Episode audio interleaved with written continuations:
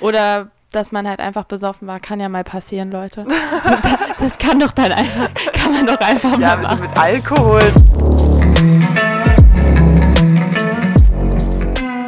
Hallo und herzlich willkommen zurück zu einer neuen Podcast-Folge von uns. Wir dachten uns, wir reden heute mal über das Thema Neid und Eifersucht, das äh, Emotionen sind, mit denen wir alle mal konfrontiert sind in unserem Leben, mal mehr, mal weniger. Und es ist ja auch oft eine Emotion, bei der wir uns nicht gut beifühlen. Wir verurteilen uns oft selbst, wenn wir Neid oder Eifersucht empfinden. Und deswegen dachten wir, reden wir heute mal über dieses spannende Thema.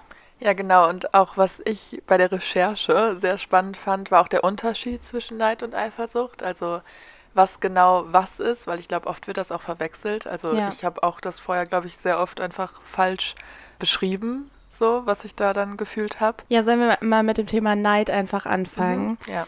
Also Neid ist die Nummer 6 der sieben Todsünden, Leute. und ich habe jetzt einfach mal rausgesucht. Und zwar hat ein Sozialpsychologe gesagt, neidisch werden wir, wenn wir uns mit einer anderen Person vergleichen und dabei feststellen, sie ist uns überlegen in dem, wie sie ist, was sie besitzt oder erreicht hat. Also kommt dieses Gefühl von Neid eigentlich meistens auf, wenn wir uns mit Menschen vergleichen. Eigentlich immer, oder? Ja. Neidisch ist man ja auch auf Dinge, die man nicht hat, also die man gerne hätte. Also es kommt halt aus dem Mangel heraus.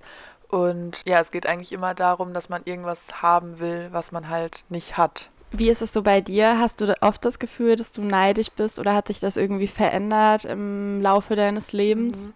Ja, schon. Also ich glaube, so in der Pubertät und so oder auch als Kind war ich, glaube ich, öfter neidisch als jetzt. Also so auf Gegenstände oder irgendwie auf Personen, weil sie irgendwas haben, was ich nicht habe, weil die jetzt super viel reisen oder irgendwie mehr Geld haben oder irgendwie, keine Ahnung, ein krasses Studium haben oder so. Das habe ich eigentlich selten, dass ich mich, also ich vergleiche mich natürlich auch so wie jeder andere Mensch, aber ich glaube, wenn, spüre ich öfter Eifersucht als Neid. Also ich glaube, Neid kann mhm. ich ganz gut so differenzieren und dann halt wieder so einen Realitätscheck machen und sehen, dass es eigentlich unnötig ist. Und das passiert mir, glaube ich, nicht so oft. Wie ist es bei dir?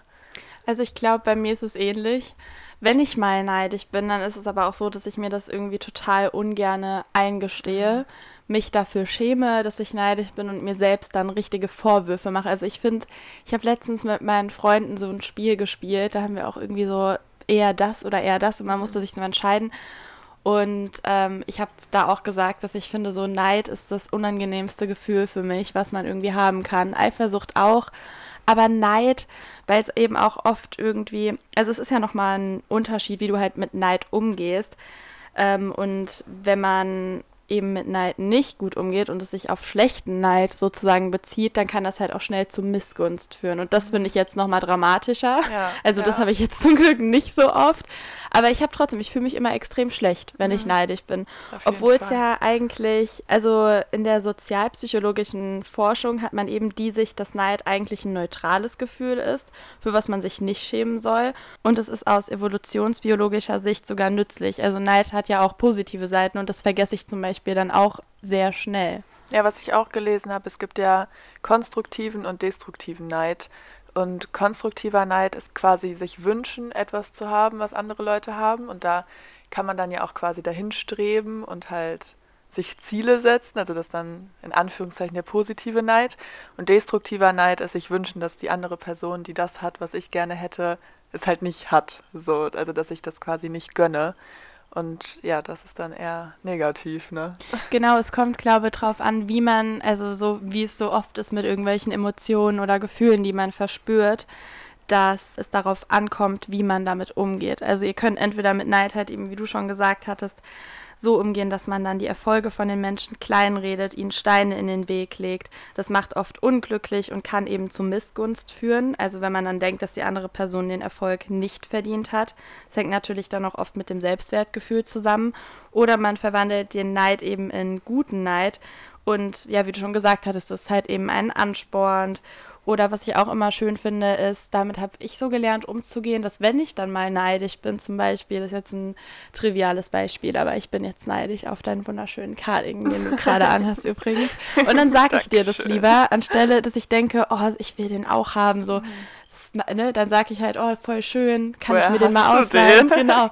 Also, dass man einfach dann, gerade dann, wenn man das verspürt Komplimente macht, es geht der anderen Person damit besser und es geht dir selbst damit auch besser. Und das ist sowas, was man, finde ich, voll einfach lernen kann. Und wenn man das öfter macht, dann verspürt man auch schon gar nicht mehr so einen starken Neid, finde ich. Ja, stimmt. Und das kann einem ja auch voll den Weg weisen irgendwo, wo man halt hin will oder was man gerne hätte oder wie man gerne sein möchte. Also wenn man darauf achtet, wo man und wann man neidisch ist, kann ein, also kann man das ja auch zu seinem Vorteil halt nutzen. Ne? Genau, einfach als Inspiration und Hilfe.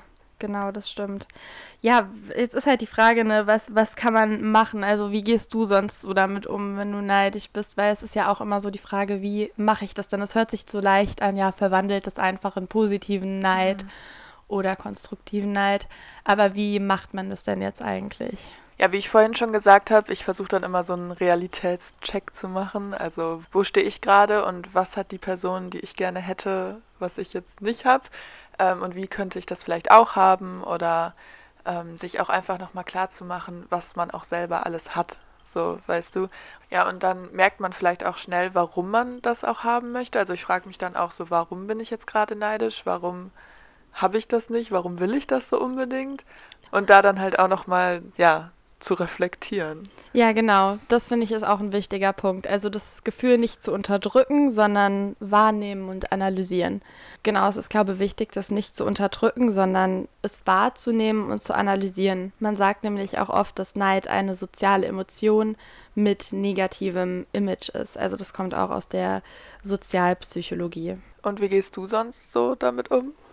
Also für mich ist es auch immer wichtig, mich selbst darauf hinzuweisen, dass ich eben gar nicht vergleichen kann, wo ich gerade stehe und wo andere stehen, weil jeder halt so voll individuell sein eigenes Leben hat. Also es sind einfach Dinge, mit denen man sich gar nicht vergleichen kann und es halt eben auch als Motivation zu sehen wie ich eben schon gesagt hatte, zum Beispiel mit dem Komplimente dann machen oder wenn ich jetzt sehe, oh, die sind jetzt hier, weiß ich nicht, wieder auf Reisen. Ich meine, gerade auch Social Media, du siehst ja da auch wirklich ständig irgendwas und jeder hat immer irgendwie ein krasses Leben und erlebt so viel und dass ich mich da halt dann auch wieder so auf den Boden der Tatsachen zurückbringe und mir eben auch sage, die Leute sind auch neidisch auf irgendwen. Also wir leben ja heute in so einem Überfluss und haben trotzdem nie genug. Man will immer mehr und immer heftiger und mehr Geld und Ne, also wir ja. sind ja ständig damit konfrontiert und mir dann auch mal zu denken, nein, jetzt entspann dich mal, du hast schon so viel, du kannst so dankbar dafür sein, was du schon alles erlebt hast. So, und jetzt find, also gib dich mal damit zufrieden. Also es sollte natürlich nie daran scheitern, dass man keine Ziele mehr hat. Man soll Ziele haben, man sollte Träume haben, aber halt einfach auch welche, die irgendwo realistisch sind und womit man sich nicht selbst kleinredet. Ja, und wie ich vorhin schon gesagt habe, bei Neid geht es ja eher um das Haben wollen. Und um jetzt mal auf die Eifersucht zu sprechen zu kommen, da geht es grob gesagt eigentlich um das Behalten wollen. Also man hat oft Angst, irgendwas zu verlieren, ist eifersüchtig auf eine Person, weil jetzt zum Beispiel mein Freund super viel mit seiner besten Freundin macht und dann bin ich eifersüchtig, weil ich Angst habe, halt ihn an diese Freundin zu verlieren. Ja, und es resultiert halt eher daraus, dass ähm, wir Angst haben, in den Mangel zu geraten. Genau, es bezieht sich bei Eifersucht einfach mehr auf emotionale Ressourcen, bei Neid ja auch um Besitz, Erfolg oder Fähigkeiten. Und bei Eifersucht ist es eher so, dass sie als Reaktion auf eine Bedrohung, wie du gerade schon dieses mhm. Beispiel genannt hast, eben eintritt. Und es ist auch eine sehr schmerzliche äh, Emotion. Oft ist es halt auch, dass man zu wenig Aufmerksamkeit, Liebe, Respekt oder Zuneigung bekommt und sich eben deshalb so fühlt. Also ich meine, ob das jetzt in der Beziehung ist oder auch schon bei den Eltern. Ich glaube, ein wichtiger Punkt ist auch, dass es bei Kindern, also sowas entwickelt sich ja auch schon in der frühen Kindheit oder wenn man irgendwie Geschwister hat und das eine Geschwisterkind bekommt eben mehr Aufmerksamkeit von den Eltern als das andere.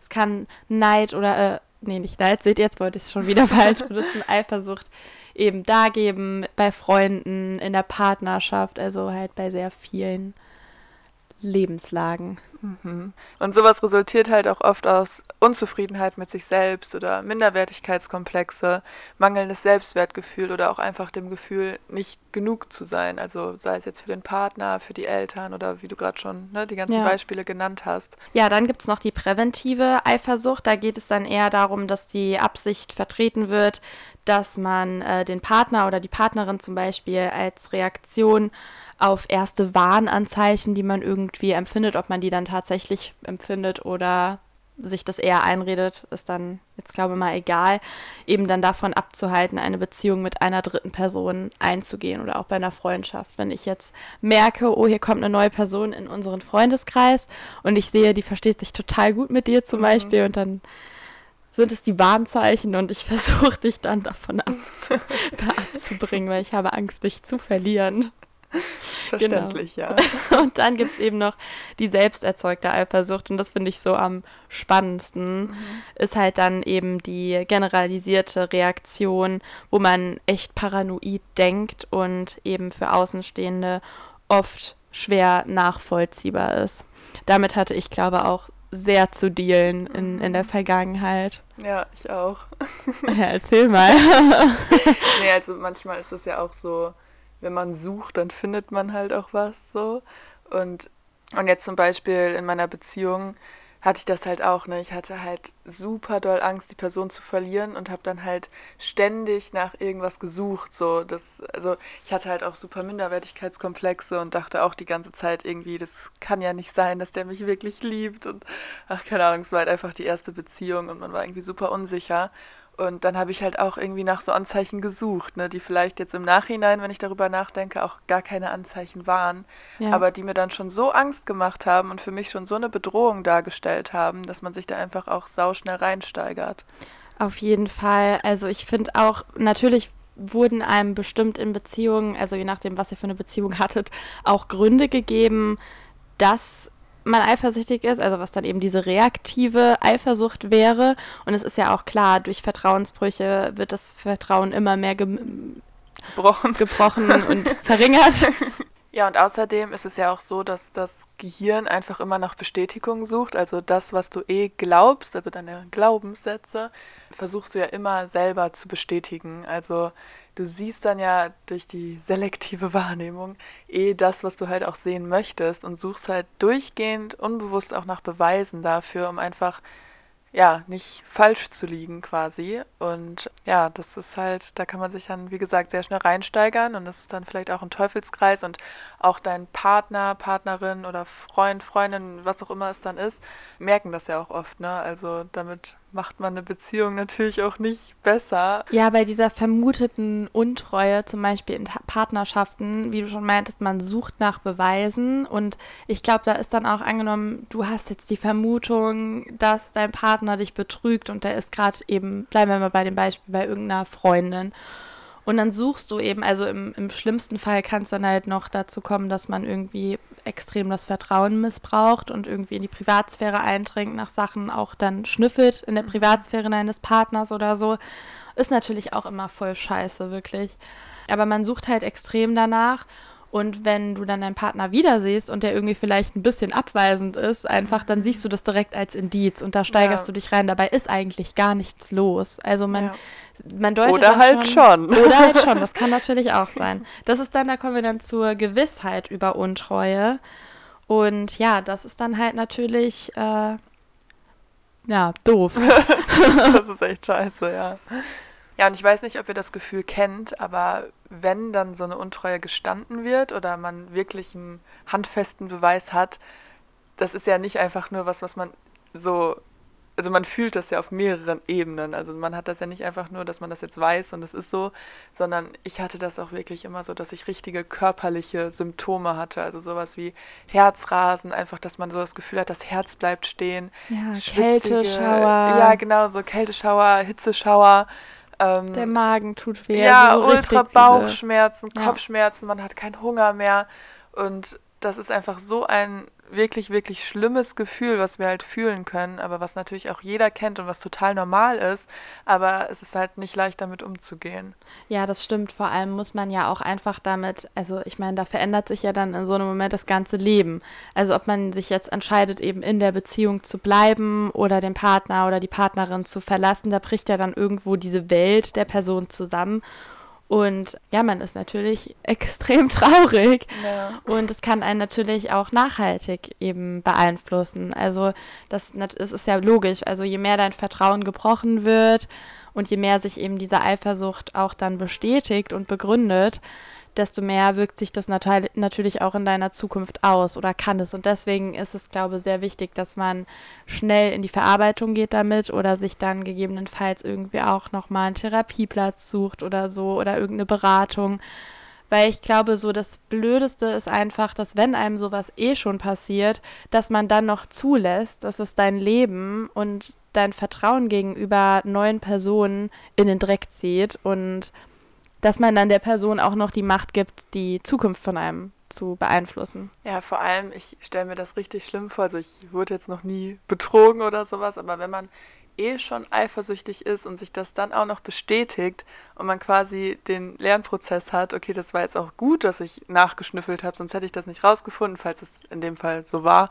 Ähm, das stelle ich mir halt richtig schwierig vor, wenn du dann auch noch, also lernst halt, dass es, dass es schon schlau war und dass es ne, dir irgendwie geholfen hat.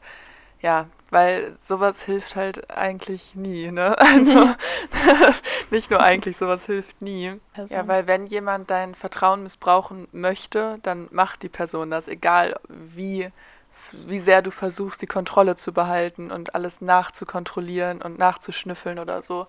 Und falls das so ist, dann ist es halt auch kein Verlust. Also so sehe ich das. Ähm, dann ist es eher ein Gewinn, dass man ja, nicht ein Gewinn, dass man es weiß, weil man es nachgeschnüffelt hat, sondern einfach, dass man es weiß und dass man die Person losgeworden ist. Ja, das stimmt. Ich finde nur, das ist auch wieder so ein total schweres Thema. Mhm. Also es kommt halt einfach vor, das ist ja wirklich was, was nicht selten vorkommt, dass man sich betrügt, dass man fremd geht oder so. Es muss jetzt nicht nur im sexuellen Kontext, auch im emotionalen Kontext oder eben auch unter Freunden irgendwie ich finde es immer schwer, weil wir sehen das natürlich jetzt aus dieser Stellung der Opfer. Aber ich frage mich halt immer, wie das dann auch, also für die Person ist das ja natürlich auch überhaupt nicht leicht. Und was, ich denke mir immer, wenn man sowas gemacht hat, bestimmt nicht alle, aber viele quält dann auch das Gefühl des Selbsthasses oder dass man eben so enttäuscht ist von sich. Und das versuche ich halt auch immer zu sehen oder auch zu verstehen. Das ist natürlich keine Rechtfertigung dafür. Man macht das natürlich nicht. Aber dafür, dass man es nicht macht, kommt es ja dann doch häufig vor. Also wie viele Menschen kennt man, die schon betrogen worden sind oder betrogen haben? Ja. Weißt du, was ich meine? Ich finde es ja. voll schwer, irgendwie damit umzugehen und mich da rein zu versetzen. Ja, ich habe das gerade auch so ein bisschen hart gesagt. Ich meine natürlich nicht, dass die Person, es ist natürlich, man kann das ja nicht pauschalisieren. Es gibt immer irgendwo Ursprünge und Gründe. Auch Leute, die ständig irgendwie ihre PartnerInnen betrügen, haben ja irgendeinen Grund dafür. Also auch wie gesagt keine Rechtfertigung, aber. Ja, es ist so schwer, ne? Ja, halt, weiß ich nicht, vielleicht, dass man einen extremen Drang nach Aufmerksamkeit hat oder irgendwie mit sich selbst nicht klarkommt oder Bindungsangst hat und deswegen die Beziehung gefährdet oder ich weiß es nicht. Oder nicht genug ähm, Aufmerksamkeit von der Partnerin oder dem Partner bekommt und ja, sich die stimmt. irgendwie woanders holt, aber gar nicht Schluss machen möchte. Ja. Oder dass man halt einfach besoffen war, kann ja mal passieren, Leute. das kann doch dann einfach, kann man doch einfach ja, mal machen. Ja, also mit Alkohol, dann ist Also eh dann egal. ist doch vollkommen, vollkommen normal mit Alkohol. Also da so. ja, aber wie gesagt, man kann das natürlich nicht alles in eine Schublade stecken und eine Person ist nicht von Grund auf schlecht, wenn sie sowas gemacht hat. Genau. So meinte ich das vorhin auch nicht, aber ja, das Vertrauen wird natürlich trotzdem missbraucht und ja, das ist natürlich dann immer besser, das auch zu wissen, anstatt ja. in der Ungewissheit zu sein. Ja, das stimmt. Würdest du lieber, angenommen, du bist jetzt so 30 und du bist verheiratet und du denkst, dass du in voll der tollen Ehe bist. Mhm. Und wenn dein Partner dich jetzt betrügen würde, würdest du es, also so eine einmalige Sache, würdest du es wissen wollen, aber dann damit riskieren, dass die Kinder, die Ehe, alles so quasi im Arsch ist? Oder würdest du es einfach nicht wissen wollen, weil es eine, eine Nacht war, irrelevant, betrunken und dafür ist aber dein ganzes Leben, weißt du, also eben in dieser ja. Illusion zu leben ja. oder halt die Wahrhaftigkeit und die Wirklichkeit der Geschichte zu kennen? Boah, das aber ist ja jetzt auch irgendwie voll schwierig. Das kommt halt voll auf die ganze Situation auch an, ne? Also ich weiß halt nicht, also in der Situation, wie du das jetzt gerade beschrieben hast, hat man ja die Sicherheit, dass es nicht nochmal passiert. Aber wenn das jetzt die Realität wäre und mein Mann mir das sagen würde, hätte ich natürlich immer Angst, dass es nochmal passiert. Und wenn ich jetzt ganz klar wüsste, dass das jetzt eine einmalige Sache war, dann ist es ja auch was anderes. Aber es geht ja eher darum, dass das Vertrauen generell, also weißt ich bin halt so jemand, wenn mich jemand einmal anlügt, dann hinterfrage ich halt alles. So weißt ja. du. Also ich habe halt zum Beispiel letztens ein Freund von mir hat mir erzählt, dass äh, sein Vater seiner Mutter irgendwie erst nachdem die ein, zwei Jahre zusammen waren, gesagt hat, dass er eigentlich zehn Jahre älter ist, als er gesagt hat. Boah. Und das finde ich so krass, weil, also das ist natürlich jetzt ein sehr extremes Beispiel, aber ich würde halt die ganze Person hinterfragen. Ja. Weißt du, wenn die mich anlügt, über ihr Alter, wer ist dann diese Person? Heißt die wirklich so? Stimmt alles andere, was die mir erzählt hat? So mit wem bin ich überhaupt zusammen? Und aber auch schon bei Kleinigkeiten, also wie gesagt, das ist jetzt sehr, sehr groß, aber auch bei Kleinigkeiten bin ich halt dann immer direkt so, ja, wenn, weißt du, ich bin dann halt so schnell so misstrauisch. Auf jeden Fall. Und ich glaube, ja. das wäre ich halt da auch. Und aber ich würde es auch nicht nicht wissen wollen, weil dann wäre ich ja auch wieder in dieser Illusion, dass ich jetzt denke, mein Partner ist zehn Jahre jünger als er eigentlich ist und ich bin mit jemandem zusammen, der er eigentlich gar nicht ist. Ja. Weißt ja. du? Deswegen ich würde es schon wissen wollen, glaube ich. Und du? Ich finde es auch schwierig, aber dazu... Weil ich glaube, das ist halt auch eine Wunschvorstellung, wie du dir das, also wie du das gerade gesagt hast. Ja, so. ja, definitiv. Das existiert halt nicht. Aber Vertrauen verdient man sich ja auch. Also wenn du halt immer nur Dinge machst, die davon zeugen oder die zeigen, dass du eben keine vertrauenswürdige Person bist, dann musst du dich ja auch nicht wundern. Ja. Aber wenn du eben nicht so bist, so dann verdient man sich das und oft also wie gesagt, wie, ne, man gibt einem halt auch oft einen Grund, einen zu misstrauen.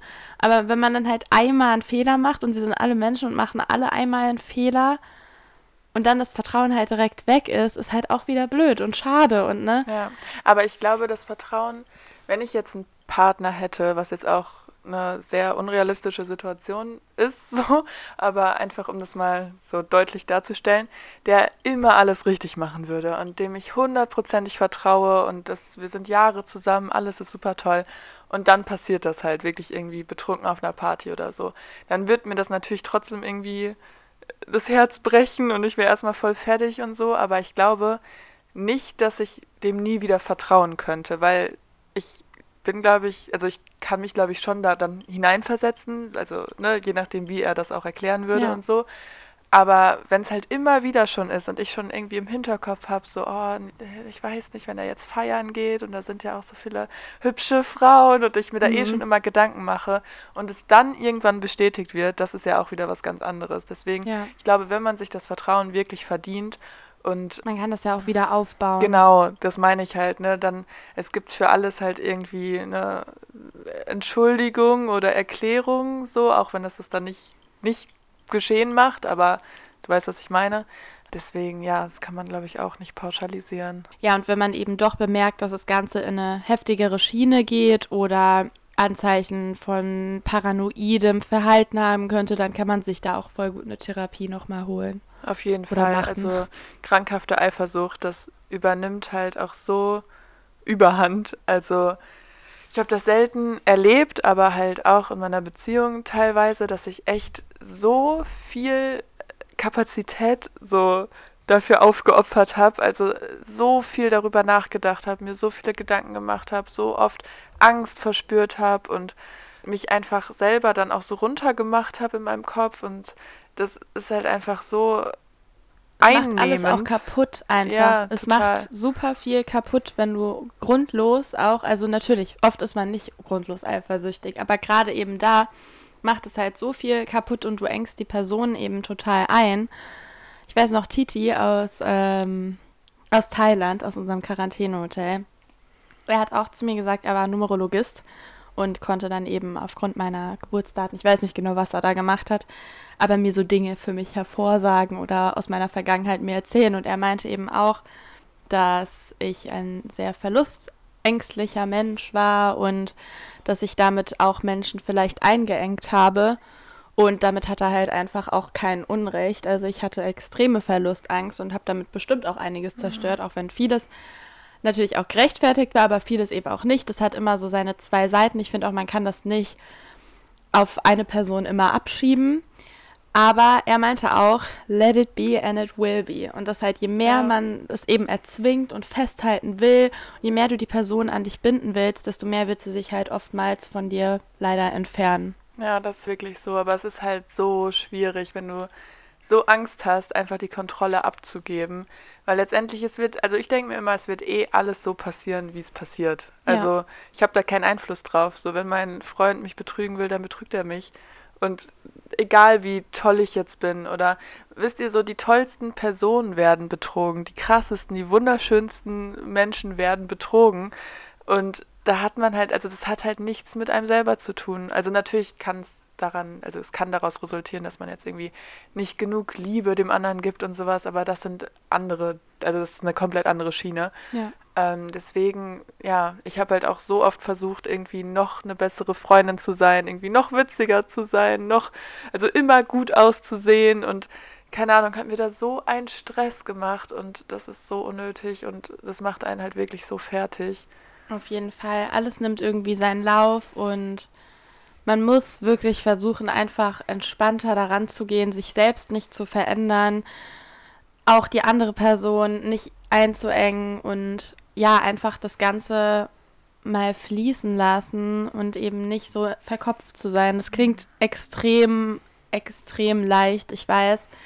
Und wir wollen ja damit auch gar nicht sagen, dass es nicht normal ist, mal eifersüchtig zu sein. Es ist wirklich ein total normales Gefühl. Jeder hat das. Und das ist auch vollkommen in Ordnung. Man muss sich damit nicht oder dafür nicht fertig machen. Auch für das Empfinden von Neid nicht. Es ist normal und es ist in Ordnung. Aber halt auch einfach dann zu reflektieren, okay, was habe ich jetzt falsch gemacht? Wie kann ich damit besser umgehen? Wie kann mein Partner damit besser umgehen? Oder meine Freundin, mein Freund?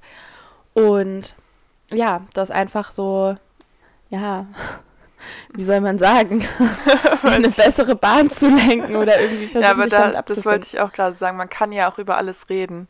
Also ja. man kann ja auch sagen, hey, wenn du dich jetzt mit der Person triffst, macht mich das irgendwie super eifersüchtig. Ich weiß auch gar nicht genau warum, aber irgendwie triggert mich das. Ich, ne, können wir da irgendwie drüber reden? Und dann kann man vielleicht auch rausfinden, woran das liegt. Also was jetzt diese andere Person hat, was ich nicht habe, was mich da so irgendwie mich so bedroht fühlen lässt. Ja. Und ähm, das, also natürlich kommt das auf den Partner an, aber ich denke mal, die meisten Leute verstehen das ja auch.